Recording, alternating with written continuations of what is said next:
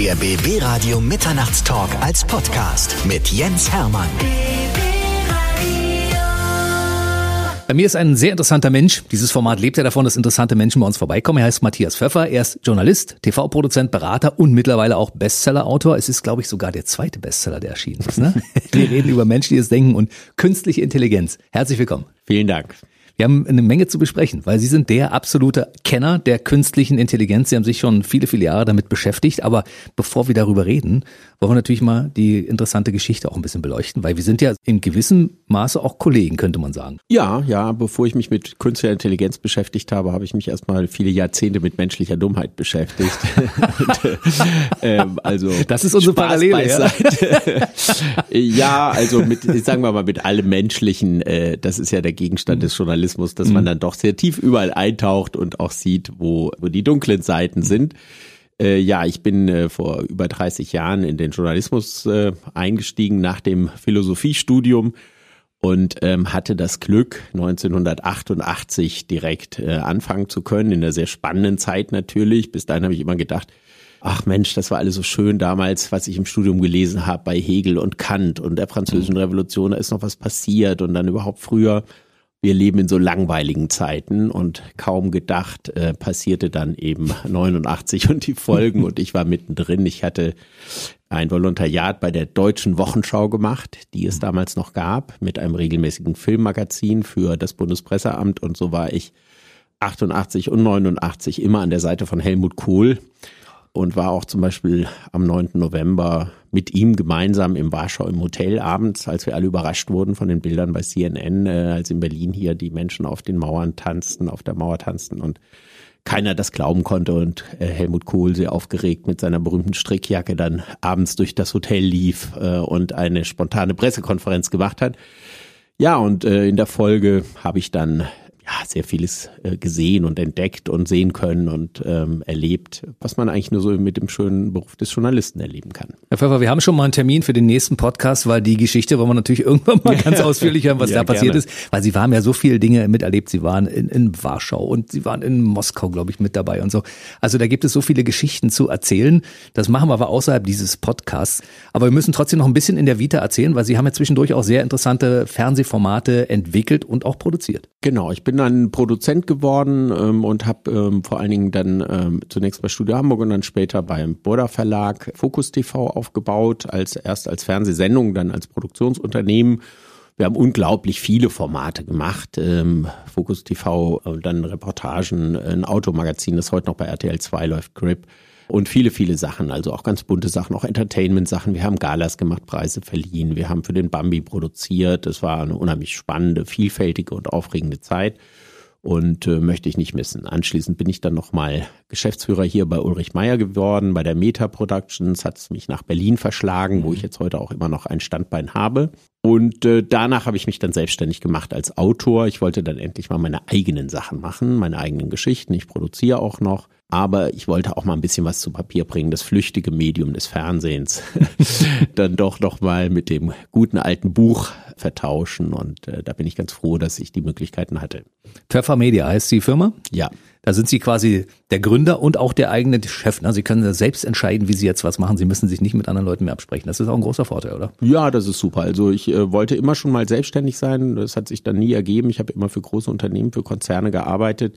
Das war auch sehr schön. Ich hatte dort sehr viele Freiheiten, war ja auch Chef in gewisser Weise als Geschäftsführer und Chefredakteur, aber ähm, ich äh, fühle mich jetzt äh, sehr viel freier und sehr viel wohler und äh, kann meine Zeit eben tatsächlich den Projekten widmen, die mich persönlich interessieren. Das heißt, Sie haben den Wunsch, Bücher zu schreiben, einfach mal 30 Jahre vor sich hergeschoben, weil Sie keine Zeit dafür hatten? Ja, so ungefähr. Ja, ich wollte tatsächlich damals äh, in Philosophie auch eigentlich promovieren, 88, hm. und diese Möglichkeit war natürlich toll, mit bei der Deutschen Wochenschau anzufangen. Hm. Und das habe ich dann gemacht und dann bin ich in diesen Sog reingekommen und diese Ereignisse haben sich überschlagen. Ich war dann eben Kriegsreporter einige Jahre lang. Sie haben es ja schon angedeutet. Ich war auch in Somalia und all diesen Ecken. Mhm. Und äh, dann äh, ja tauscht man erstmal das äh, Bücherleben gegen das reale Leben ein und das war auch eine sehr gute Entscheidung. Aber ich finde beides hat seinen Wert und seine Berechtigung. Schreiben Sie das irgendwann auch mal nieder?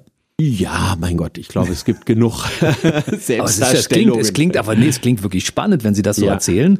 Ja, wenn man in Somalia war und weil als Kriegsberichterstatter unterwegs war, dann hat man, glaube ich, auch einiges zu erzählen und das verändert auch das Wesen so ein bisschen, wenn man so Dinge erlebt. Ja, das war damals sogar tatsächlich die Zeit, wo dieses Black Hawk Down äh, war, diese, mhm. wo die Amerikaner auch vertrieben wurden. Für mich war vor allen Dingen wichtig, dass die die äh, selbst eben die, die Rebellen dort in einem solchen Land die Macht der Bilder erkannt haben. Die mhm. haben nämlich damals im Grunde gemerkt, dass die Amerikaner nur gekommen sind, dann auch die Deutschen. Es war der erste Einsatz der Bundeswehr im Ausland, damals noch ohne Mandat. Und während die Bundeswehr unten war, hat das Bundesverfassungsgericht dann entschieden, dass das auch legitim ist. Und äh, man hat die Amerikaner, die Deutschen sind gekommen wegen dieser Hungerbilder, weil es eine fürchterliche Hungerskatastrophe gab und es lief also ständig bei CNN rauf und runter.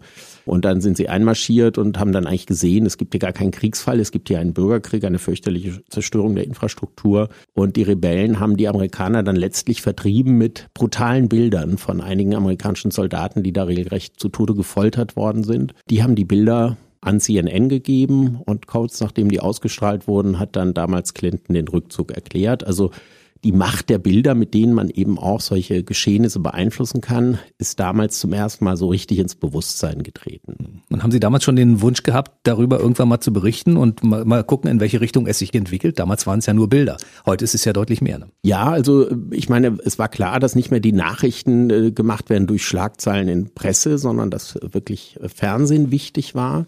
Und trotzdem hatte sich das noch nicht überall rumgesprochen. Als ich nach Moskau kam, kurz nachdem gegen Gorbatschow geputscht wurde, war ich überrascht, dass ich überhaupt noch einreisen durfte mit einer normalen Lufthansa-Maschine. Äh, und da stand zwar Militär am Flughafen, aber es hat die gar nicht weiter interessiert. Gegen ein Päckchen Marlboro habe ich meinen Stempel bekommen.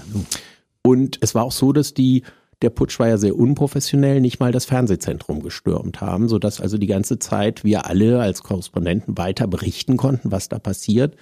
Und das hat natürlich die Stimmung auch nicht gerade in Richtung der Putschisten weiter bewegt. Hm. Wenn man noch guckt, was da so passiert ist, Sie haben Honecker damals begleitet und Sie waren in Chile mit ihm gemeinsam, glaube ich, wenn mich nicht alles täuscht. Ne? Also ich bin ja Glück.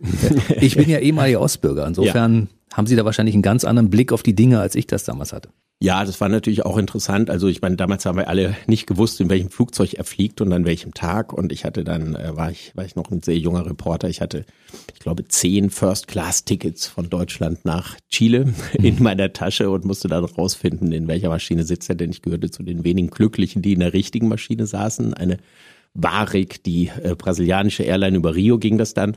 Und ich saß zwei Reihen hinter ihm und es war eigentlich eine sehr ruhige Veranstaltung. Er hat die ganze Zeit rausgeguckt, ob er endlich über Meer ist, weil er Angst hatte, er wird ständig zurückgeholt noch, wenn er noch im Hoheitsgebiet der Deutschen ist. Mhm. Und über dem Atlantik hat er dann ein zentrales Interview gegeben und sich fürchterlich über Helmut Kohl beklagt, der ihn ja noch vor kurzem als Gast empfangen hatte und dann plötzlich vertreibt er ihn wie einen Verbrecher und war sich also überhaupt gar keiner Schuld bewusst. Das war schon sehr interessant. Unglaublich. Also ich habe das ja damals nur von der Ferne verfolgt und dachte, was für ein verzerrtes Weltbild ja. er hat, ja. Unfassbar. Das sieht man, was Ideologien wirklich anrichten mhm. können. Und gerade wir Deutschen haben ja mit Ideologien und mit äh, radikalen Ideologien wirklich hier unsere Erfahrungen gemacht und sollten deshalb auch äh, sehr, sehr skeptisch sein, was das betrifft. Wir reden jetzt über künstliche Intelligenz. Damals, als das losging, als Sie Ihre berufliche Karriere gestartet haben, da gab es ja noch nicht mal das Internet, mhm. muss man also sagen. Da hat man ja früher noch auf Schreibmaschinen geschrieben und dann gab es das Internet und keiner hat äh, sich damals Gedanken gemacht, welche Ausmaße das annehmen könnte. Ne? Ja, also das war ja noch bis in die 2000er Jahre für viele irgendwie so ganz unfassbar. Ich erinnere mich noch sehr gut, mein Sohn, der ist äh, 98 geboren, der hat mich irgendwann mal so ein bisschen ausgehorcht und also erstmal so auf einem handyartigen Ding rumgetippt hat, äh, wie das denn bei uns früher war, dann habe ich ihm erklärt, dass ich meine Examensarbeit auf einer Schreibmaschine mit einem Speicher von zehn Zeichen geschrieben habe und es also gar keine Computer gab. Und dann sagt er am Schluss, ja, und wie seid ihr damals ins Internet gekommen? also die Vorstellung, äh, dass es so etwas wie das Internet gar nicht mhm. gibt und dass man da gar nicht rein kann, ist schwierig ist für, für, für heute mhm. schon gar nicht mehr vorstellbar. Nicht nur für Junge, ich glaube für uns alle. Wir können, glaube ich, auf dieses Medium oder diese Technologie wirklich heute nicht mehr verzichten. Alles hängt da ja dran. Hm. Am Anfang haben wir es ja alle sehr positiv gesehen, aber irgendwann äh, begann dann das Umdenken und Sie haben bestimmte Dinge hinterfragt. Wann ging das los? Ja, also ich selbst ähm, fand das auch immer eigentlich toll, ähm, ähm, was sich da alles an Möglichkeiten ergab, vor allen Dingen als Journalist, dass man noch viel schneller recherchieren kann, dass man schneller kommunizieren kann, dass man weltweit vernetzt ist. Bei den früheren Auslandsreisen war es natürlich immer schwer mit der Zentrale Kontakt zu halten und an Informationen zu kommen. Und das hat natürlich für uns Journalisten auch wirklich äh, völlig neue Wege geöffnet.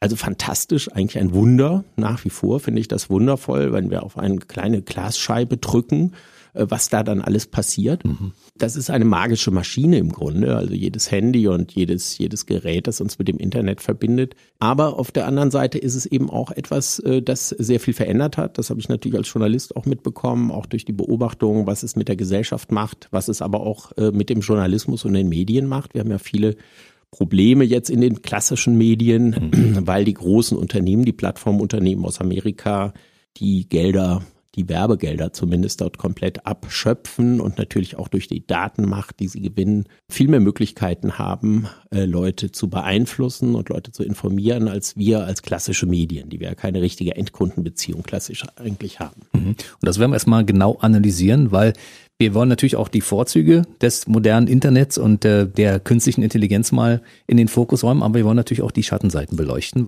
Wollen wir mal mit den positiven Dingen beginnen? Weil ich meine, wir nutzen ja alle Computersysteme von Microsoft zum Beispiel. Ja, das ist ja eine Sache, die nicht groß hinterfragt wird. Eigentlich liegen die Daten ja auf einem amerikanischen Server. Genau, also was passiert, was die mit unseren Daten machen, haben wir uns lange nicht so richtig gefragt. Wir haben uns gefreut, dass die Antworten bei Google immer besser wurden, dass äh, Microsoft auch irgendwann mal Systeme gebaut hat, die auch wirklich funktioniert haben, sage ich jetzt mal, und mhm. nicht ständig nur abgestürzt sind. Nein, im Ernst, es ist äh, ein, ein, eine Technik, die natürlich im Alltag heute auch sehr viel verändert hat und zu Anfang haben ja auch die Profis nicht geglaubt, dass das unseren Alltag prägt. IBM hat ja bekanntermaßen damals gedacht, es wird immer nur Riesencomputer geben für die Industrie, für das Militär. Und so etwas wie ein Homecomputer, haben die gesagt, wird nie funktionieren. Kein Mensch wird sich einen Computer zu Hause hinstellen. Eine der berühmten Fehlprognosen der Welt. Und dadurch haben die ja damals die Entscheidung getrieben, aufgrund dieser, äh, dieser Annahme haben sie die Entscheidung getroffen, die Software an Herrn Gates zu geben, den jungen Herrn Gates. Und der hat damit sein Unternehmen aufgebaut, weil er erkannt hat, dass eigentlich der Schlüssel Software ist und nicht mehr die Technik selbst, nicht die Hardware, sondern das Software das äh, große Geheimnis ist. Und das ist bis heute so. Und heute ist diese Software eben scheinbar intelligent geworden. Ja. Wann, wann haben Sie angefangen, sich das erstmal mit, der, mit dem Thema künstliche Intelligenz überhaupt zu befassen? Wir haben ein ähm, Zukunftsformat gemacht, unter anderem damals auch bei Focus TV. Das Dieses das, Wissenschaftsformat. Ja, das ne? war das mhm. erste Wissenschaftsformat, sogar im privaten Fernsehen, bin ich auch ein bisschen stolz drauf, als noch ein Future halbes Jahr früher als äh, Galileo sogar on air gegangen ist. Mhm. Und das lief bei RTL, glaube ich, 14 Jahre oder sowas. Und wir haben das am Anfang wirklich richtig ernst genommen, weil ich das auch wirklich faszinierend fand. Was passiert da? Wir hatten damals so Videos, weiß ich noch, wo so Sprachassistenten gezeigt wurden, mit denen man direkt reden kann, die einem sagen, ob zu Hause schon das Feuer an ist oder die Heizung an ist. Und das klang noch so nach Science Fiction. Längst ist das natürlich heute mit dem Smart Home und mit allem, was wir da an Fernsteuerungsmöglichkeiten haben, Realität geworden. Und ähm, das ist ganz erstaunlich, äh, wie schnell sich das entwickelt hat. Wir haben uns dann da in dieser äh, Zeit sehr stark mit diesen Themen beschäftigt. Äh, wir haben auch mal einen Zukunftspreis vergeben, den sogenannten DigiClobe, wo wir gedacht haben, wir können äh, zusammen mit der Deutschen Telekom war das damals deutsche oder europäische Innovationen auch auszeichnen, weil eben schon auffiel, dass vieles aus Amerika kommt. Und ja, es hat mich eigentlich immer interessiert und fasziniert, weil es unser ganzes Leben so verändert. Wollen wir mal ein paar positive Dinge erzählen, die das, die künstliche Intelligenz mit sich bringt? Also ich sage mal zum Beispiel in der Medizin ist das sehr revolutionär. Ne? Da brauchen wir sogar KI. Absolut. Also schönes Beispiel ist zum Beispiel die Erkennung einfach ganz schlicht von Mustern. Das, da ist die künstliche Intelligenz immer sehr, sehr stark. Und äh, es gab zum Beispiel wirklich sehr, sehr viele Fälle, gerade bei uns in Deutschland war die Mediziner sehr schlecht, bei Brustkrebserkennung. Das heißt, viele Ärzte haben einfach die, die Geschwüre nicht richtig erkannt. Und dann äh, hatten die Frauen entsprechend spät eine Behandlung und viele sind dann auch gestorben und die Folgen waren natürlich gravierend. Die künstliche Intelligenz hat dann sehr schnell gezeigt, dass durch Bilderkennungssysteme, die so trainiert werden, dass sie wirklich auf diese speziellen Formen, die das Gewebe dann hat, geeicht sind sozusagen, das mit wirklich sehr hoher Wahrscheinlichkeit erkannt werden kann. Und das ist eine Form von sogenannter dienender künstlicher Intelligenz, die, wie ich finde, natürlich toll ist und die uns jetzt so die nächsten Schritte zeigt, die die Menschen da in der Technikentwicklung nehmen könnten. Landwirtschaft, auch ein wichtiges Thema. Man, Absolut. Man kann ja Felder besser bestellen als ohne KI. Ne? Also ich selbst komme von einem kleinen Bauernhof Und äh, wir hatten damals im Ort den ersten Traktor. Das heißt, ich habe sogar noch als kleiner Bub miterlebt, wie es ist, ganz ohne Maschinen äh, zu sein. Und ähm, während vor 100 Jahren, das habe ich mal gelesen und deswegen die Zahl vor langer Zeit nicht mehr ganz präsent, da haben, glaube ich, 30 Leute in der Landwirtschaft gearbeitet, um 100 zu ernähren. Das sind heute noch maximal zwei. Das ist natürlich eine unglaubliche Effizienzsteigerung insgesamt durch die Technik und die jetzt heute nochmal durch künstliche Intelligenz, durch Satellitensteuerung natürlich wahnsinnig verbessert werden kann. Kommunikation auch ein wichtiges Thema. Das entwickelt sich ja gerade. Ja. Weil ohne Kommunikation wären wir ja mittlerweile nicht mehr überlebensfähig. Ich glaube, das war von Anfang an so, weil der Mensch äh, nur durch Sprache überhaupt sein, sein ganzes Bewusstsein, seine Vernunft entwickeln konnte. Und wir sind kooperative Wesen. Es ist ja nicht so, dass der Mensch das stärkste Individuum ist äh, auf der freien Wildbahn. Da gibt's ganz andere sondern unsere Überlegenheit oder unsere Durchsetzung hat sich ja letztlich durch die Art der sozialen Kooperation ergeben, die durch Sprache und damit durch Kommunikation ermöglicht wird. Ich sehe aber bei der Kommunikation vor allen Dingen beim Einsatz künstlicher Intelligenz in der Kommunikation eben auch wirklich überwiegend die Schwachstellen beziehungsweise die Schattenseiten dieser Technologie dann schon. Denn mhm. wir kommunizieren heute alle scheinbar grenzenlos. In Wahrheit reden wenige und viele andere hören auch gar nicht mehr richtig zu. Das sind Strukturen der klassischen ähm, Kommunikation und auch der Meinungsbildung eher geschwächt worden, als dass sie nachhaltig gestärkt wurden.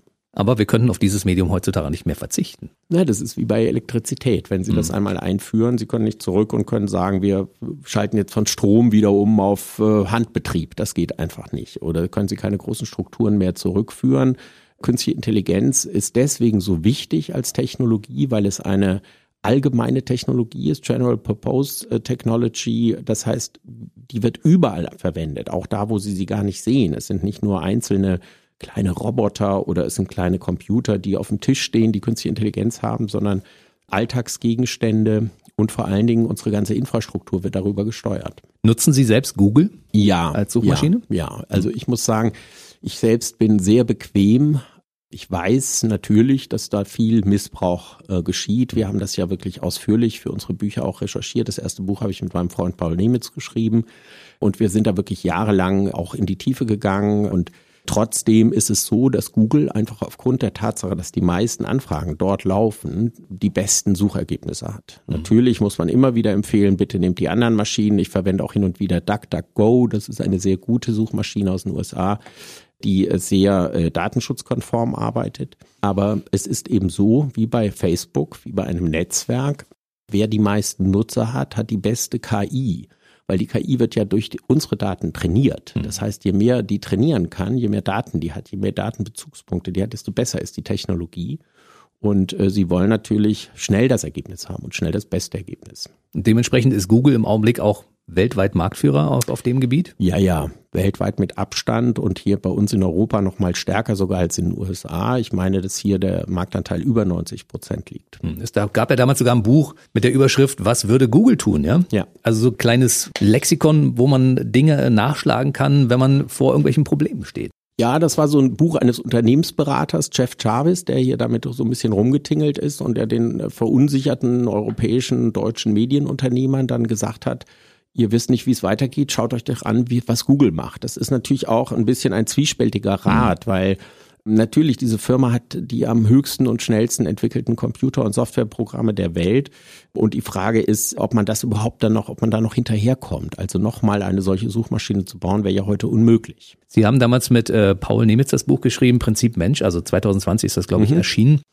Wie war das, als Sie damals angefangen haben zu recherchieren und auf einmal auf dunkle Dinge in Anführungszeichen gestoßen sind, die Sie vielleicht vorher gar nicht so auf dem Schirm hatten? Ja, komischerweise hatte man die irgendwie im Gefühl und durch die Recherche sind sie aber tatsächlich dann äh, offenkundig geworden. Äh, mein, mein Freund, alter WG-Freund, wir haben zusammen in Hamburg St. Pauli in der WG gewohnt und in Studientagen schon zusammen diskutiert haben diesen, äh, diese gute Freundschaft immer gepflegt und als er in der Datenethikkommission war, heute ist er EU-Beamter in Brüssel und für den Datenschutz zuständig, haben wir gesagt, jetzt schreiben wir mal ein Buch auf. Aber er selbst hat zum Beispiel so eine einschneidende Erfahrung gehabt, weil er der Verhandler der Europäischen Kommission im Snowden-Case war. Und als Snowden auftauchte, waren wir natürlich alle irgendwo sprachlos und haben gedacht, das kann ja nicht sein, ja, dass diese Milliarden von Daten weltweit, fast aller Bürger dieser Erde, dort von einer Regierungsbehörde wirklich in Echtzeit überwacht werden. Das ist natürlich schon vom Ausmaß her ungeheuerlich gewesen und hat aufgezeigt, dass die technischen Möglichkeiten, die eine solche Technologie bietet,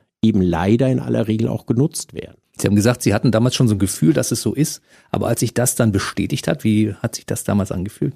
Ja, böse irgendwo. Mhm. Also wir alle kennen das ja, dass sie irgendwas gesucht haben im Internet und später kriegen sie irgendwelche Vorschläge an einer ganz anderen Ecke gemacht. Ja, also es gibt auch Geschichten, dass man da irgendwo auf dem Tennisplatz steht und über irgendein Thema spricht und das Gerät äh, einem später irgendwas serviert oder man irgendwo gewesen ist, wo es vielleicht äh, Geotracking-Daten gesammelt hat.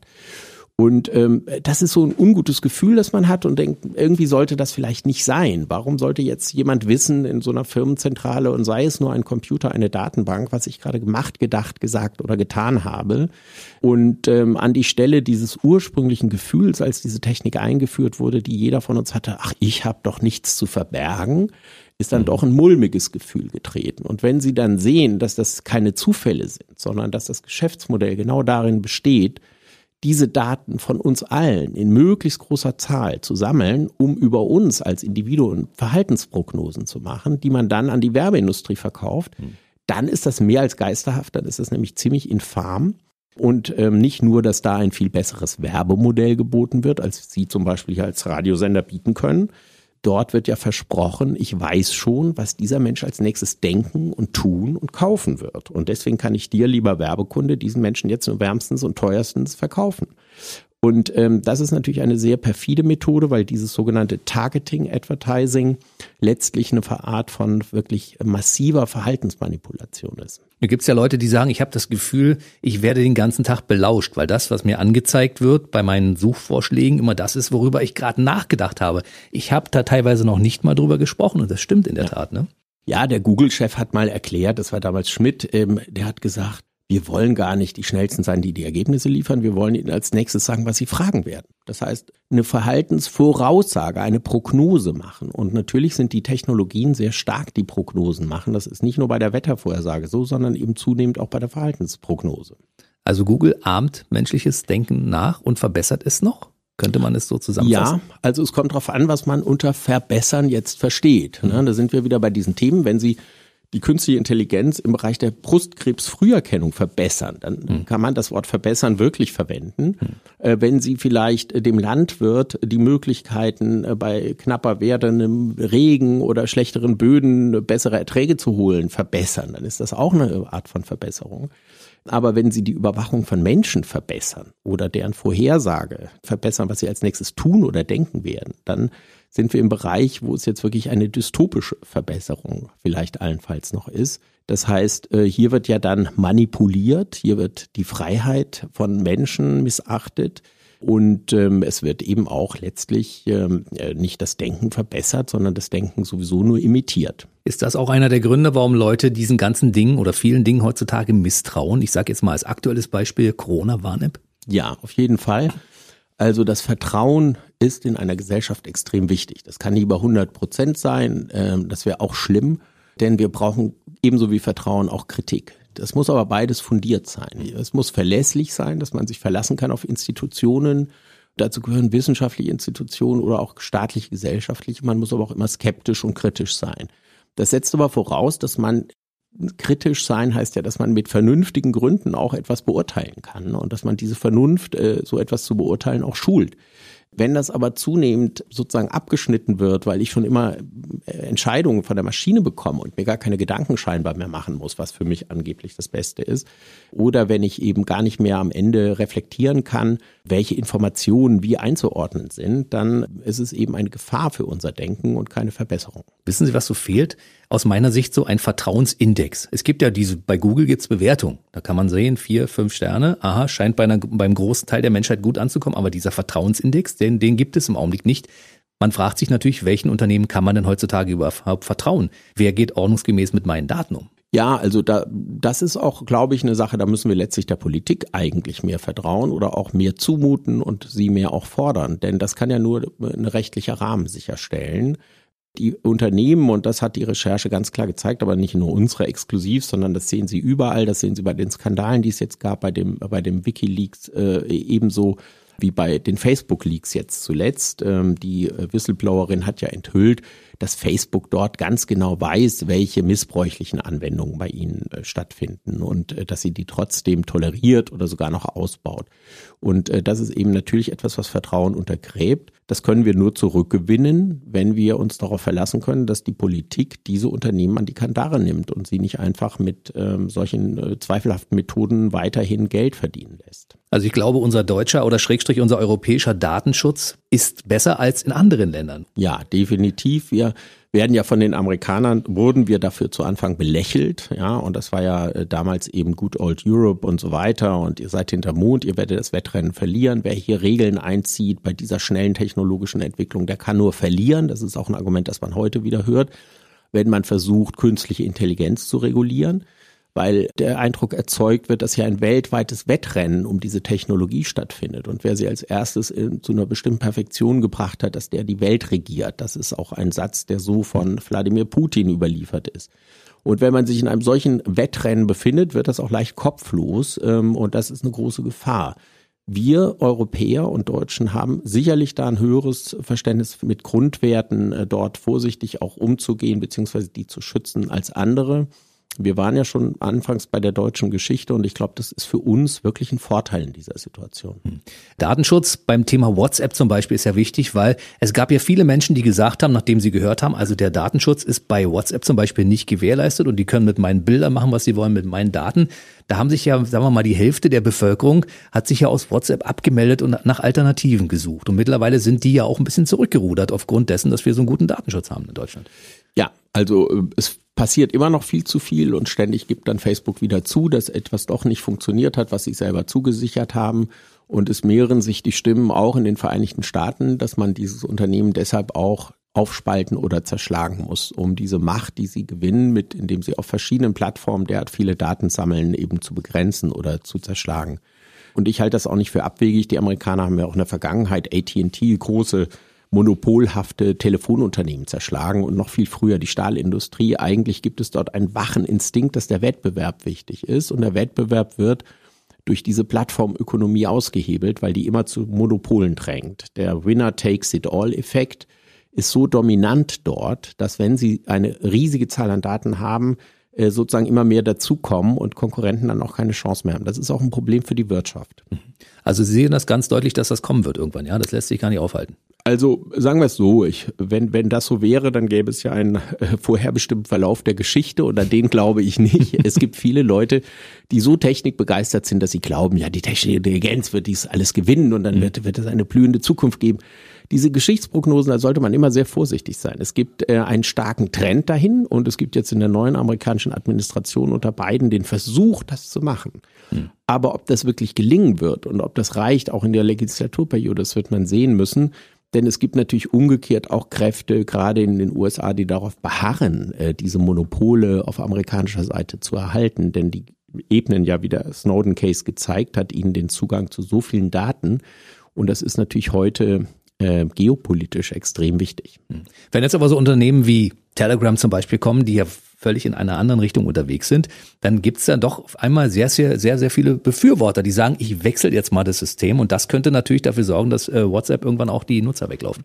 Absolut, wobei ähm, ich glaube, dass äh, WhatsApp und Facebook, ähm, Facebook sagt man ja auch seit Jahren nur noch die Alten, also so wie wir beide hier mhm. machen das. Unsere Kinder sind da schon lange weg. Ja. Das ist ein Auslaufmodell, das übersieht, diese Analysen übersehen eben, dass Facebook in anderen Regionen der Welt das Internet ist. Also wenn Sie nach Indien gehen oder nach andere, in andere große Staaten, die auf dem Sprung sind oder dritte Weltstaaten, da gibt es nur Facebook. Da läuft dort alles. Jedes Geschäft, jede Kommunikation, alles läuft über Facebook. Und das ist das Internet. Das heißt, nochmal eine ganz andere Machtposition, die Sie dort haben.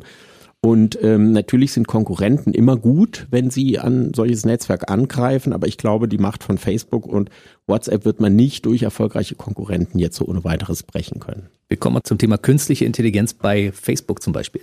Wenn man sich informiert über Dinge, die passieren, sage ich mal Verschwörungstheoretiker zum Beispiel, dann bekommt man ja laut Algorithmus von Facebook nur noch diese Themen zugespielt. Ja, ich meine, das äh, gibt viele Versuche dazu. Vor ein paar Jahren haben das Leute ausprobiert, Forscher. Wenn sie den Mond eingeben und wollen irgendwas über den Mond wissen, dann, dann sind sie schon nach sieben oder acht Klicks bei der, bei der Tatsache, äh, vermeintlichen Tatsache angelangt, dass es die Mondlandung nie gegeben hat. Und genauso äh, geht es mit 9-11. Sie wollen sich informieren, was war da eigentlich damals noch und wie war das mit den Terroristen und sofort sind sie da, dass das eigentlich ein Anschlag der war, den die Amerikaner selbst begangen haben und dass das alles ein Mythos ist. Woran liegt das? Es liegt daran, dass diese Algorithmen ganz brutal trainiert werden auf einen Verkaufserfolg. Die haben zwei Ziele. Sie sollen die Verweildauer der Leute auf diesen Plattformen verlängern. Das heißt, sie müssen immer neuere, spektakulärere Bilder und Geschichten liefern, die immer mehr unfassbar sind. Man denkt, oh Gott, das kann doch nicht wahr sein. Und noch einer und noch einer obendrauf. Das sind Dinge, die an die Emotionen der Menschen adressiert sind und da, wie gesagt, sehr viele Daten vorliegen können, die sehr feinsinnig in jedes einzelne Bewusstsein sozusagen eingespielt werden und können mit ganz unterschiedlichen Methoden ihre Ziele verfolgen. Und das zweite Ziel ist, dass sie am Ende eben ein bestimmtes Produkt kaufen. Und da hat man herausgefunden, dass die Leute, die ein einfaches Weltbild haben, auch einfacher zu manipulieren sind, bestimmte Produkte schnell zu kaufen. Und das ist ein Zusammenhang, den die Algorithmen nicht erst erkennen müssen, sondern den haben die sozusagen in ihren Codes drin. Und äh, deshalb fördern diese Algorithmen auch die Dummheit und die Verdummung. Und ganz schnell ist man auch in einer Abhängigkeit und nutzt permanent dieses Medium, weil man gar nicht mehr wegkommt davon. Es wird immer so interessant gestaltet, in Anführungszeichen natürlich interessant zu sehen, dass man einfach sagt, ich muss ja weiter gucken. Klar, man kann jetzt sagen, so waren Medien schon immer. Jeder Film versucht, die Leute dran zu halten. Jeder Einstieg im Artikel ist spannend am Anfang, damit man dran bleibt. Sie machen Sendungen, die wollen, dass die Leute dranbleiben. Natürlich. Mensch, das wird jetzt noch spannender, gleich kommt noch einer oben drauf und so weiter. Wir alle leben von diesen Spannungskurven. Das hat seinen Ursprung schon am gemeinsamen Lagerfeuer, wo die Leute, die die besten Geschichten erzählen konnten, schon immer irgendwie die größten waren. Und äh, diese Geschichten haben dann eben auch viele Menschen bewegt und beschäftigt. Und insofern ist es nicht völlig neu. Neu ist die maschinelle Perfektion, mit der das jetzt ausgespielt wird, auf der Basis von gewaltigen Datensätzen und psychologischen Profilen, die man macht. Also da wird auch die neueste psychologische Forschung integriert. Das heißt, Menschen, die ein bisschen introvertiert sind, werden anders angesprochen als extrovertierte Leute, die zu Depressionen neigen, werden in bestimmten Verhalten stärker verstärkt als andere. Das ist also eine ganz gefährliche Sache, die immer im Grunde auf Manipulation hinausläuft. Und deshalb warnen Sie in Ihrem aktuellen Buch Menschliches Denken, künstliche Intelligenz davor, dass sich das Ganze verselbstständigt, weil das hat mittlerweile eine ganz schöne Dynamik aufgenommen. Ne? Ja, die Gefahr ist eben, dass ähm, wir sind, also wir nennen das, ich nenne das in dem Buch auch die Bequemlichkeitsfalle. Warum sind denn, wenn so viele Schattenseiten da sind, könnte man fragen, diese Programme, diese Apps und diese Plattformen so erfolgreich? Sie versorgen uns natürlich mit unheimlich komfortablen Ergebnissen. Sie sagen uns, was wir als nächstes tun sollen, wo wir als nächstes stoppen sollen, wo wir hingehen sollen und so weiter. Sie, sie geben uns eigentlich in diesem wahnsinnigen Dschungel an Informationen, die wir heute zur Verfügung haben, eine Orientierung. Und wir gewöhnen uns an diese Art von Orientierung, an diese Art von Empfehlungen. Und die werden auch immer besser in Gänsefüßchen, also indem sie immer besser voraussehen, was wir jetzt als nächstes tun werden. Und insofern äh, ist das eine Gefahr, dass wir unselbstständig werden, dass wir unser selbstständiges Entscheiden immer stärker an die Maschine auslagern. Und auf der anderen Seite gibt es eben Propagandisten, so nenne ich sie jetzt mal. Sie selbst nennen sich Evangelisten dieser mhm. Technologie, die eben sagen, na ja, also das ist ja nur eine Frage der Zeit. Die Computer werden immer schneller, die werden immer besser. Zuerst haben sie einen Schachweltmeister geschlagen, dann den Go-Weltmeister. Mhm. Irgendwann werden sie jedes Spiel gegen den Menschen gewinnen. Und wenn dieser Zustand erreicht sein sollte, dass die jedes Spiel gegen uns Menschen gewinnen werden, dann werden wir ihnen natürlich auch große, komplexe Entscheidungen anvertrauen, weil es dann heißt, ja, lass doch die KI entscheiden. Ja, also die weiß es doch eh besser. Und das halte ich für eine der größten Gefahren, auf die wir in den nächsten Jahren zusteuern. Kapitel 5 in Ihrem Buch, der Todesalgorithmus. Das ging in den USA um die Reihenfolge des Impfens. Diese Sache wurde der KI anvertraut und es kamen wirklich schreckliche Sachen dabei heraus, ne? Ja, es kam das heraus, was man von so einer dummen KI im Grunde erwarten kann, nämlich äh, sie hat Vorurteile verstärkt. Also es war so, dass äh, man sich nicht traute, irgendwelche politischen Entscheidungen zu treffen, weil am Anfang natürlich der Andrang zu den Impfstoffen sehr groß war, genau wie bei uns. Und dann hat man gesagt, dann lass es doch eine faire und gerechte KI das entscheiden, weil die ist ja ganz leidenschaftslos und nimmt einfach nur die wirklich Bedürftigsten zuerst dran. Diese KI hat dann äh, im Grunde die Leute ausgewählt, die am meisten Geld in Apotheken lassen und bei Ärzten in Amerika und hat gedacht, in Gänsefüßchen, das sind dann eben auch die Bedürftigen, die Kranken, die dort so in die Apotheke laufen Und sehr schnell stellte sich raus, dass das reiche, weiße Amerikaner waren, die natürlich auch am meisten Geld haben, um es in die Apotheken zu tragen. Und die haben am ersten, als erstes die Impfstoffe bekommen. Das heißt, die Leute in den sozial schwachen Gegenden, die Farbigen, die Minderheiten äh, wurden zuletzt bedacht. Solche Erfahrungen, Bias, Vorurteilsverzerrung nennt man das, gibt es auch mit anderen KIs, die in Amerika relativ bedenkenlos immer eingesetzt werden. Da gibt es zum Beispiel auch eine, die entscheidet für einen Richter darüber vor, welche Leute aus der Untersuchungshaft als erstes entlassen werden und welche vielleicht noch ein bisschen länger in der Untersuchungshaft bleiben. Und auch da hat man festgestellt, dass schwarze junge Männer komischerweise am längsten in der Untersuchungshaft bleiben, wenn es nach der KI geht. Das heißt, die Vorurteile, die in diesen Mustern eingespielt werden, werden von dieser KI einfach nur verstärkt weil sie nicht reflektieren und beurteilen kann, wie es sich wirklich verhält oder wie diese Vorurteile entstanden sind, verstärkt sie die einfach, rechnet die hoch und macht eine Prognose daraus, die dann fatale Auswirkungen hat, wenn sie ungeprüft umgesetzt wird. Aber sie wurde ja nicht ungeprüft umgesetzt. Glücklicherweise gab ja. es ja Menschen, die gesagt haben, Moment, da ist aber ein großer Fehler drin.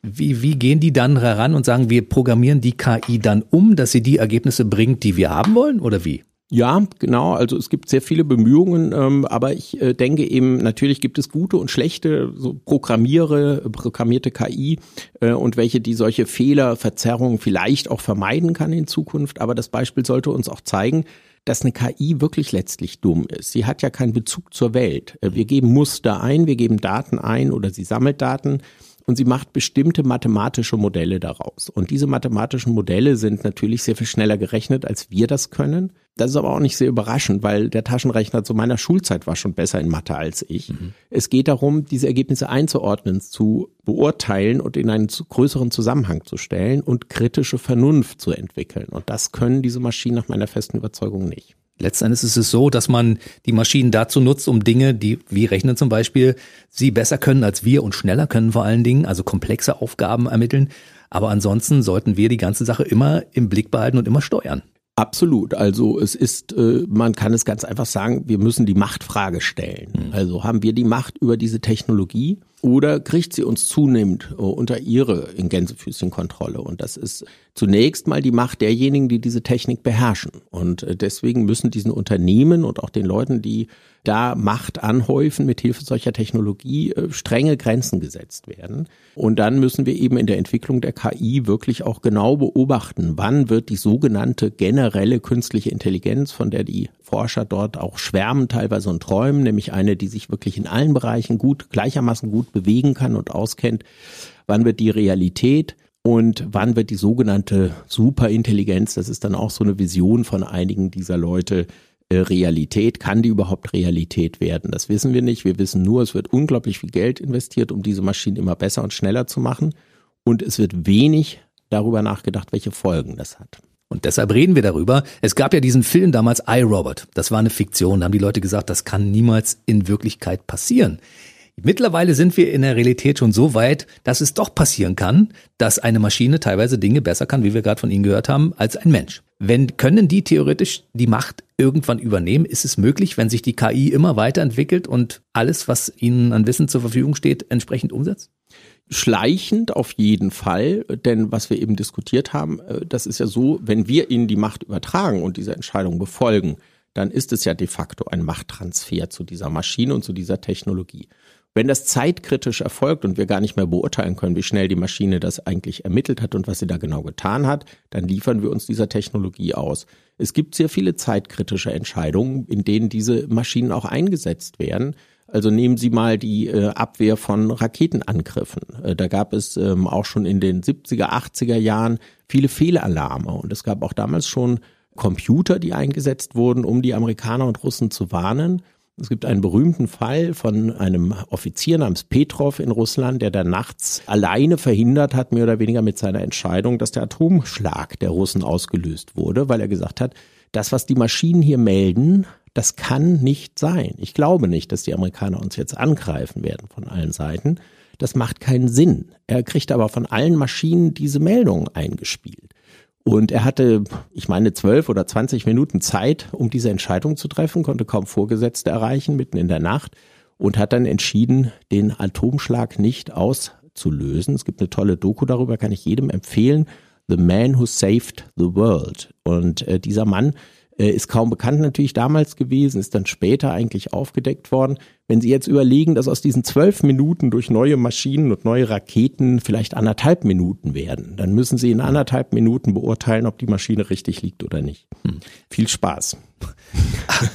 Spaß ist, glaube ich, das falsche Wort dafür, aber ich glaube, diese Raketensysteme, das ist sowieso im Augenblick, also diese, diese KI zu nutzen für Kriegsführung ist sowieso eine völlig perfide Geschichte. Aber äh, wenn es um Macht geht, ja. oh, dann wird sie auch äh, beim Krieg oder in, in der Kriegs, in der Entwicklung von Kriegswaffen eingesetzt. Und das ist ja auch längst der Fall. Der berühmte äh, Politiker Kissinger hat darüber ein Buch geschrieben, im hohen Alter, einer der wenigen aus meiner Sicht, die das erkannt haben, welche völlige Veränderung der strategischen Lage die Einführung autonomer Waffen darstellen würde. Mhm. Denn sie geben ja als General oder als äh, Oberbefehlshaber im Grunde die taktische Hoheit aus der Hand, wenn Maschinen selbst entscheiden können, wen sie angreifen und wie sie diese Angriffe durchführen. Und solche Maschinen sind heute kein Hirngespinst mehr, sondern die sind tatsächlich schon in Teilen möglich. Es wird jetzt darum gerungen in der internationalen äh, Waffenkontrolle, dass man das limitiert, ähnlich wie mit den chemischen Waffen, äh, das ja gelungen ist, Gott sei Dank. Und die Atomwaffen konnten Gott sei Dank auch kontrolliert oder jedenfalls eingedämmt werden, sodass nicht jedes Land Atomwaffen hat.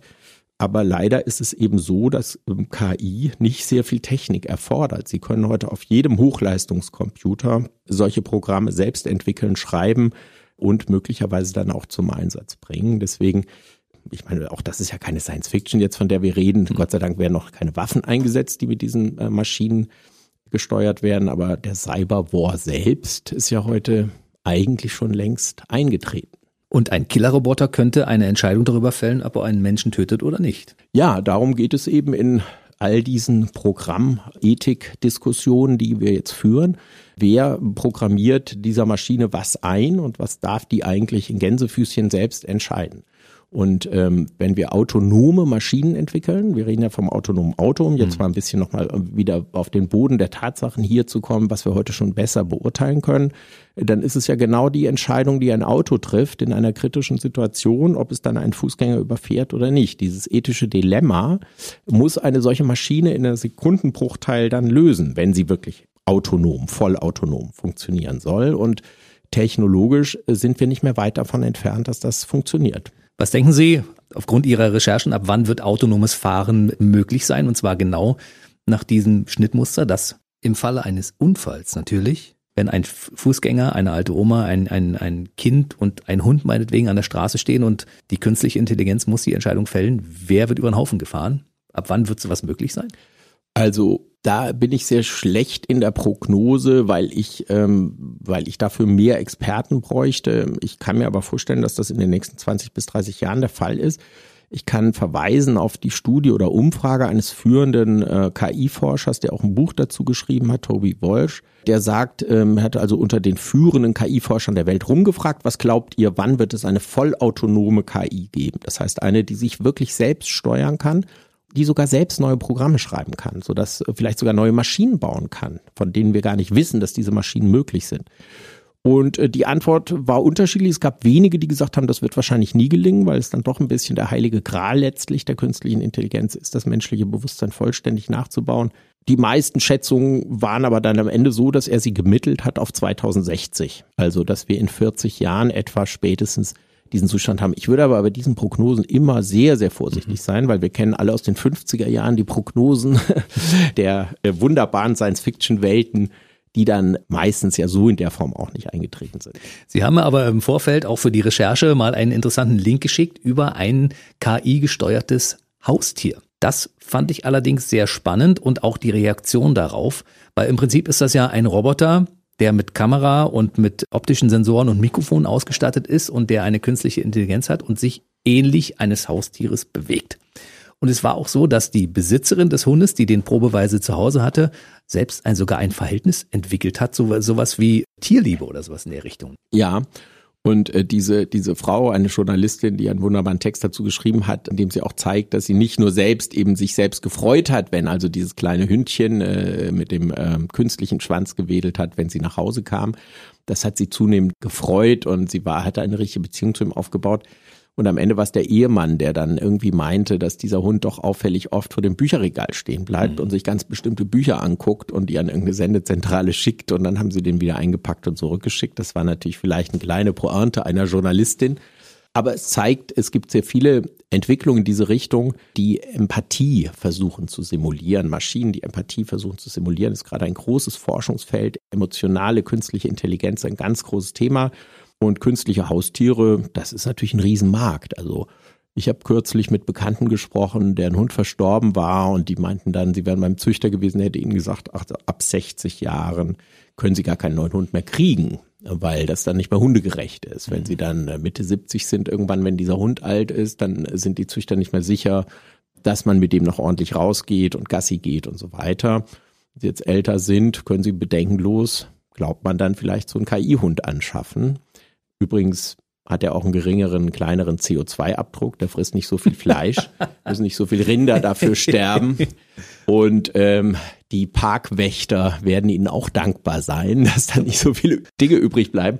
Also ich sag mal so, das ist äh, gar nicht so von der Hand zu weisen und Menschen gewöhnen sich an so etwas. Es gibt ja auch Pflegeroboter in Japan, die wirklich äh, schon sehr weit entwickelt werden, weil die einen Pflegenotstand haben, ähnlich wie wir und festgestellt haben, dass doch viele Menschen ganz dankbar sind für diesen kleinen, immer freundlichen Helfer, der immer gut aufgelegt ist, der nie schlechte Laune hat, mhm. der immer genau weiß, äh, was man ihm gestern erzählt hat und der nichts vergisst. Und ähm, das hat also auf den ersten Blick auch immer einen gewissen Charme. Und wenn sich das weiterentwickelt mit Empathie, die man simulieren kann, tatsächlich, wenn auch das jetzt erst der Anfang ist, dann kann es ja tatsächlich durchaus sein, dass die mal eine tragende Rolle haben werden im Gesundheitswesen. Ja, im Gesundheitswesen, vielleicht auch im Privatleben. Also es gibt einen, äh, gibt einen wunderbaren Film jetzt im Augenblick, äh, der der deutsche Beitrag für die, für die Oscars ist. Ich bin dein Mensch heißt der und da äh, geht es um so eine Zukunftsvision, äh, dass eben ein Roboter äh, auch probeweise bei einer Frau ist, äh, die den testen will und äh, sozusagen der sich also als Liebhaber dort positioniert. Und äh, da gibt es also alle möglichen schönen Verwicklungen. Ich fand die Szene besonders nett, wo er also im Badezimmer sitzt und ganz viele Rosenblätter verstreut hat. Die Badewanne ist schon eingelassen mit zwei Sektgläsern in der Hand und sie kommt dann überrascht rein und sagt, was machst du denn da? Und dann sagt er, wieso, du findest das doch toll? Und dann sagt sie so geistesgegenwärtig, ja, weil du irgendwo im Internet gesehen hast, dass 85 Prozent der Frauen das toll finden. Sagt er, ja. und dann sagt er, du gehörst offenbar nicht dazu, okay. Und räumt die Dinger einfach wieder weg und stellt den Sekt zurück. Also ich will damit sagen, äh, diese Wahrscheinlichkeitsberechnungen, wie ich mich jetzt fühle und verhalte, das ist das eine. Und da können diese Maschinen noch besser werden. Beim nächsten Mal wird er ihr diese Rosen so nicht mehr hinstreuen. Aber selbst wenn er das macht, wollen wir das wirklich oder wollen wir nicht wirklich von einem echten Menschen eine Aufmerksamkeit haben, der sich uns wirklich zuwendet, der uns wirklich zuhört, der nicht nur den Rekorder anstellt, wenn er sagt, sprich doch mal, erzähl mal deine Geschichte. Ja, das ist eine Sache, die wir uns bestimmt alle in den nächsten Jahren zunehmend überlegen müssen. Natürlich wollen wir lieber den Menschen. Wie Sie auch schon gerade sagten, der Hund, der unterwegs war, also dieser künstliche Hund, der dann natürlich auch als Spion unterwegs war und genau geguckt hat, was lesen die für Bücher, welche Tagesgewohnheiten haben die und die Daten auf irgendeine Cloud gespielt hat, mit dem man natürlich eine ganze Menge wieder anfangen kann, weil es ist ja Kapital, wenn man das verkauft. So ist es ja und das ist auch Realität jetzt schon und gar nicht Science Fiction, weil die Roboter, die äh, Staubsaugerroboter haben ja auch ähnliche Probleme am Anfang gehabt, dass die äh, teilweise mit den Zentralen verbunden waren.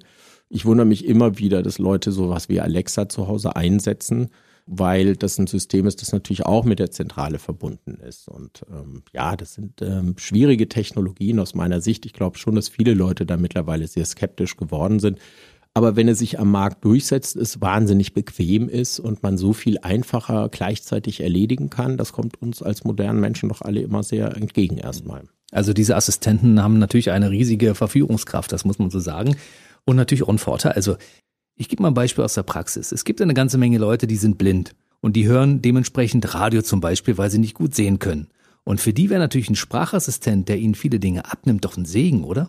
Absolut. Und äh, mit, mit diesen Argumenten werden ja die Entwicklungen auch vorangetrieben. Wenn Sie jetzt zum Beispiel sehen, dass tatsächlich es äh, sehr weit entwickelte gedankenlesende Maschinen gibt. dann denkt man auch erst wieder, ach Gott, jetzt wieder so eine Science-Fiction-Geschichte. Nein, aber für behinderte Menschen, die eine ganz Körperlähmung haben, gibt es keine andere Möglichkeit, äh, irgendwie Maschinen zu bewegen, sich mit der Umwelt zu verständigen. Und das ist natürlich fantastisch, wenn sie jetzt mit einem, mit ihren Gedanken einen Computer steuern können. Mittlerweile sind diese Maschinen sehr, sehr weit entwickelt.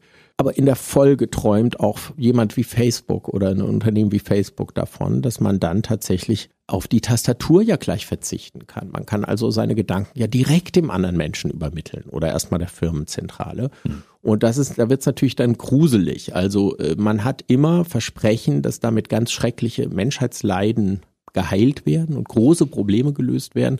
Und im Windschatten dieser Versprechen setzen sich dann Geschäftsmodelle durch, die meist ganz anderen Zielen dienen. Herr Pfeffer, wir sind in einem Dilemma. Was machen wir denn für die Zukunft? Es gibt den Chaos Computer Club in Deutschland. Der besteht aus Hackern, die regelmäßig dafür sorgen, dass solche Sicherheitslecks und Anführungszeichen aufgedeckt werden. Es gibt Journalisten wie Matthias Pfeffer, der darüber Bücher schreibt und sagt, Leute, bei allem Fortschritt, denkt bitte dran, es sind auch genügend Nachteile und halt behaltet das immer im Blick.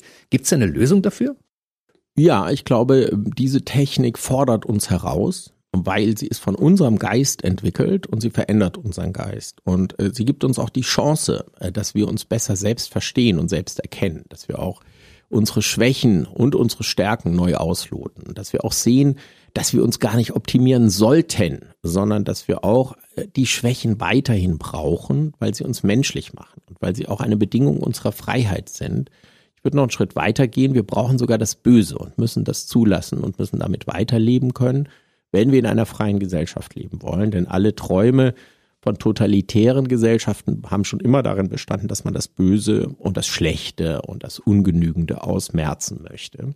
Äh, wenn wir einer solchen Vision folgen und diese Maschinen dafür einsetzen, dann wird es nicht gut ausgehen. Und äh, umgekehrt wird die Chance auch bestehen, aus meiner Sicht, an dieser Aufgabe auch wieder zu wachsen, uns auch wieder zu besinnen auf das, was wirklich wichtig ist, nämlich, dass wir uns verständigen, dass wir unsere Normen setzen, wie wir als Menschen leben wollen, zum Beispiel, dass wir den Planeten erhalten wollen und müssen, dass wir für spätere Generationen vorsorgen müssen.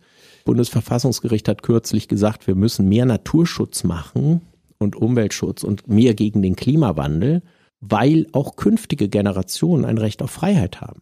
Und wenn der Natur so viel Unrecht angetan wird, wird das Unrecht auch den Menschen angetan, den nächsten Generationen. Die werden nämlich nicht mehr frei über ihr Leben entscheiden können, wenn alle Ressourcen knapp und von irgendjemandem zwangsweise zugeteilt werden. Mit anderen Worten, wir haben eine Verantwortung, äh, nicht nur für uns als Subjekte, sondern auch für unsere Mitmenschen, für unsere Umwelt, für die anderen Lebewesen und sogar noch für die Zukunft. Und bevor wir sagen, das ist uns jetzt zu kompliziert, das fordert uns zu sehr, sollten wir uns dieser Verantwortung stellen, weil diese Technologie weist uns darauf hin, dass wir diese Verantwortung haben. Wenn wir sie nicht wahrnehmen, wird sie vielleicht von der Technik übernommen. Hm, aber KI kann zum Beispiel auch dafür sorgen, dass wir mit unseren Ressourcen deutlich besser umgehen können, weil KI immer den Gesamtüberblick hat über alles, was Menschen vielleicht nicht haben. Ja, Gesamtüberblick würde ich nicht sagen, aber sie hat die größten Datensätze. Und äh, um einen Überblick zu haben, müssen sie aus Informationen Wissen machen. Und das müssen sie durch Diskurs, durch Diskussion, durch Debatte, durch Kritik und durch Reflexion machen. Und ich glaube, dass das die Maschinen nicht können. Die können ihnen zwar ein riesiges Datenmeer ansammeln, sie können auch Muster daraus bilden, aber sie können das nicht interpretieren, nicht in den Kontext stellen und auch nicht bewerten. Hm. Und das müssen wir tun, das müssen wir üben. Und dabei müssen wir dann eben auch die Einsatzmöglichkeiten oder die ein, tatsächlichen Einsätze dieser Technologie, so faszinierend sie immer erscheint auf den ersten Blick, sehr, sehr stark kontrollieren. Das ist eine Hochrisikotechnologie, die deswegen genau wie andere Hochrisikotechnologien kontrolliert werden muss. Und ihr Einsatz muss strengen Regeln unterliegen, wenn eine bestimmte Stufe der Gefährdung damit verbunden ist. Ist es deshalb eine gute Sache, dass wir mittlerweile einen Bundesminister für Digitalisierung haben, der solche Dinge im Blick haben sollte nach Möglichkeit? Ja, wobei das war, glaube ich, eine lange Diskussion jetzt bei der Regierungsbildung. Viele haben ja gesagt, also Digitalisierung ist so, wie gesagt, so allgemein wie Elektrizität und so allgegenwärtig fast wie Luft. Muss es dafür wirklich ein eigenes Ministerium oder muss das nicht in jedem Ministerium angesiedelt sein? Und ich neige fast zu letzterem. Also eigentlich muss jedes Ministerium dieses Thema heute genauso ernst nehmen wie den Klimawandel, weil es ein ähnlicher Prozess ist, der fortschreitend ist und den wir jetzt schon erkennen können und der fatale Auswirkungen haben kann. Aber nicht muss. Und ähm, die Politik muss die Verantwortung für diese Entwicklung unbedingt erkennen und ich glaube, die ist äh, ressortübergreifend. Das heißt, Sie empfehlen auch durchaus den Leuten, die in den Ministerien an den einzelnen Schlüsselposten dort arbeiten, mal ihr Buch Menschliches Denken und künstliche Intelligenz zu lesen, um mal einen Prozess des, des darüber Nachdenkens erstmal anzuschieben? Ja, ja, also ich will jetzt nicht für mein Buch äh, da ausschließlich, es gibt unglaublich viele kluge Bücher zu diesem Thema. Es gibt allerdings auch sehr viele die da sehr an der Oberfläche surfen und es gibt Bestseller-Autoren, die das erkannt haben, was man da holen kann, aber die das nicht vertiefen aus meiner Sicht. Ich will jetzt keine äh, einzelnen Bücher kritisieren und ähm, ich will nur äh, hervorheben, dass es unglaublich viel Fachkenntnis in dem Bereich gibt, aber dass viele Leute natürlich auch vor diesem Thema zurückschrecken, weil sie immer denken, das ist so kompliziert, wenn ich nicht Informatik studiert habe, kann ich das gar nicht verstehen. Und ich glaube, das stimmt nicht. Es gibt ja so Supermächte wie China und die USA, die beim Ausspähen quasi die Weltmeister sind und die natürlich mit diesen Daten, die sie erheben, auch Missbrauch betreiben. Und ich bin ja jemand, der 23 Jahre in einer Diktatur aufgewachsen ist. Und ich möchte das in jedem Fall vermeiden, ja, weil Demokratie ist ein schützenswertes Gut, wie ich finde. Und in dem Augenblick, wo Leute so viele Daten über mich haben, befinde ich mich in einer Diktatur. Ja, also kann ein schönes Beispiel machen. Äh, Sie spielen auf die DDR an das berühmte Ministerium für Staatssicherheit hm. hat das Leben der anderen, wie dieser schöne Filmtitel heißt, ja so überwacht, dass da wirklich einzelne Leute angesetzt wurden, wurde auch Technik eingesetzt, äh, schöne Mikrofone und so weiter. Aber wenn ich mich nicht täusche, waren etwa 20 Personen notwendig, um eine Person zu überwachen. Hm. Denn es gab Schichtdienst, man musste den verfolgen, es musste immer unterschiedlich sein, jeder wird mal krank und so weiter. Mit 20 Leuten können Sie heute ganz Europa überwachen. Und zwar jeden einzelnen Menschen. Und diese Verschiebung ist so enorm, dass die Verlockung, so etwas auch zu tun, natürlich auch sehr groß ist. Und wir haben jetzt sehr viel über amerikanische Unternehmen gesprochen, aber die andere KI-Supermacht äh, ist China. Und in China hat man diese Bedenken, was die Freiheit, die Autonomie des Einzelnen betrifft, ja nicht so richtig. Da ist man sehr selbstbewusst, was Machtpolitik und Geopolitik betrifft. Und ich glaube, dass dort auch Technologien entwickelt werden können und vielleicht auch entwickelt werden, die dann eben von vornherein schon sogar dieses Ziel haben, die Überwachung der Bürger, die ja sowieso schon enorm ist, noch weiter zu perfektionieren. Das Schlimme ist, wenn Sie diese Technik wirklich äh, vollständig einsetzen, wird eine Freiheitsbewegung fast unmöglich gemacht. Denn wenn jeder einzelne Mensch wirklich in seinen einzelnen Bewegungen, vielleicht sogar in seiner kompletten Kommunikation oder in seiner Gedankenwelt überwacht wird, wie soll dann eine Freiheitsbewegung entstehen, die das wieder zurückdreht? Hm. Das ist dann sehr schwer. Und was machen wir nun? Das ist ein großes Dilemma. Nachdenken. Nachdenken, ja. Und die richtigen Schlüsse daraus ziehen. Ja. Aber ich meine, wir können uns ja gegen bestimmte Dinge auch nicht wehren. Wenn, wenn eben äh, Mobiltelefone angeboten werden von irgendwelchen chinesischen Herstellern, weiß man ja nicht, was mit den Daten passiert. Letzten Endes, man muss ja den Leuten auch, den Herstellern auch ein bisschen vertrauen können. Oder zumindest es muss ein Gremium geben, was das Ganze kontrolliert. Richtig. Die Politik muss es ernster nehmen und wir dürfen natürlich nicht den Fehler machen zu denken, wir können sowieso nichts mehr tun. Also so ein Fatalismus ist aus meiner Sicht nicht richtig, weil es eben nicht feststeht, wie sich die Geschichte entwickelt. Das haben die Nazis gedacht, das haben die Kommunisten gedacht, dass es einen Endpunkt der Geschichte gibt und auf den muss man hinarbeiten und jeder, der dem im Weg steht, der wird dann weggeräumt. Äh, wir haben keinen Endpunkt der Geschichte vor Augen, sondern wir haben ein großes Interesse und sollten eins haben, dass die offene Weiterentwicklung des Menschen und auch der Geschichte möglich bleibt und mit dieser Offenheit verbunden ist Freiheit. Wenn wir die Freiheit jetzt nicht nutzen und einsetzen, äh, um auch verantwortlich zu lenken, dann äh, haben wir allerdings ein Problem, weil dann wird sich das sozusagen als self-fulfilling prophecy, als selbsterfüllende Prophezeiung irgendwann mal so entwickeln. Ich glaube aber, davon sind wir weit entfernt. Und jeder, der mithilft, äh, dafür Bewusstsein zu entwickeln und selber nachzudenken, ist, glaube ich, schon auf dem richtigen Weg. Werden Sie an dieses Thema vertiefen und noch weitere Bücher dazu schreiben? Weil ich glaube, es gibt noch jede Menge Stoff, um den in irgendein Buch unterzubringen. Ja, ja, ja. Also ich äh, werde jetzt auf jeden Fall, ich hab, arbeite schon an einem neuen Buch. Ähm, das wird auch noch mal kommen und ich bin auch sehr viel jetzt mit Vorträgen und Diskussionen beschäftigt und sehe auch, dass es überall eine große, große Bereitschaft gibt, über dieses Thema auch jetzt noch mal ganz anders zu sprechen als vor einigen Jahren, dass sich auch viele Fronten auflösen zwischen Datenschützern und äh, Neoliberalen, sage ich jetzt mal, die sagen, wir brauchen gar keine Regeln dafür dafür. Ich glaube, es ist überall erkannt worden, dass wir Regeln brauchen. Und es ist auch nicht mehr offen, dass diese Regeln kommen. Es geht eigentlich nur noch darum, wie sie aussehen werden. Und das sollten wir einen breiten Diskurs führen und sollten die Menschen auch informieren und mitnehmen. Ich glaube, ein großes Indiz dafür, dass das ein Thema ist, was in der Bevölkerung Anklang findet, ist, dass das, dieses Buch auch gleich auf der Spiegel-Bestsellerliste gelandet ist, weil sich offensichtlich Leute damit beschäftigen und sagen, hatte ich überhaupt nicht auf dem Schirm.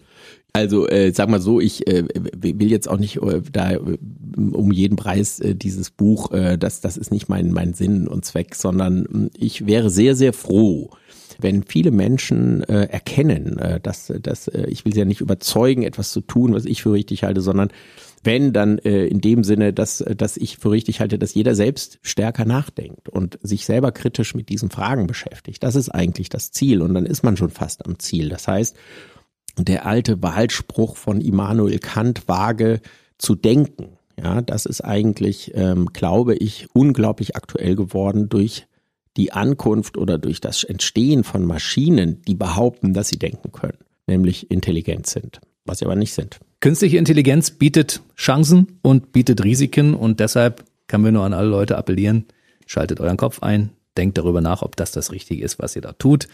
Und ansonsten nutzen wir erstmal in nächster Zeit die künstliche Intelligenz so, wie wir es verstehen, und zwar zum Vorteil. Ich finde zum Beispiel das Konzept mit Tesla, finde ich super. Also, dass es Autos gibt, die dir auch sagen, wann du Strom tanken musst, wo du Strom tanken kannst, ohne einen anderen zu behindern, wie weit deine Reichweite ist. Also so ein Netzwerk zum Beispiel finde ich durchaus sinnvoll. Ja, wenn die Regeln, nach denen diese Empfehlungen gegeben werden, transparent sind, wenn ich die hm. selbst beeinflussen kann, wenn ich nicht manipuliert wäre, nur noch zu einer bestimmten Tro Stromtankstelle zu fahren oder gleich auf dem Weg dahin noch irgendwas einzukaufen, dann ist das alles wunderbar. Und wie gesagt, natürlich, es steckt unglaublich viel Potenzial in dieser Technologie. Wir haben ja auch genug Probleme, die wir lösen müssen auf diesem Erdball mit sehr vielen Menschen, mit einer wirklich bedenklichen Klimaentwicklung ähm, und mit einem großen Energiehunger. Und da ist Effizienz gefragt und da kann uns künstliche Intelligenz, da können uns große Datensysteme helfen.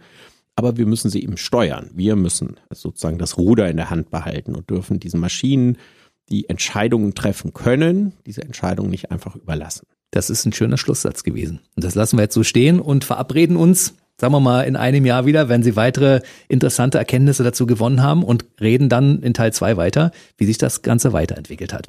Matthias Pfeffer gerne. war bei mir heute im BB Radio Podcast. Es hat mich sehr gefreut und Sie haben meinen Horizont wieder ein bisschen erweitert und ich glaube, den Horizont von vielen Hörern, die jetzt diesen Podcast hören, ebenfalls. Das würde mich sehr freuen, aber ich danke Ihnen für die Möglichkeit, hier zu sein und es war sehr schön.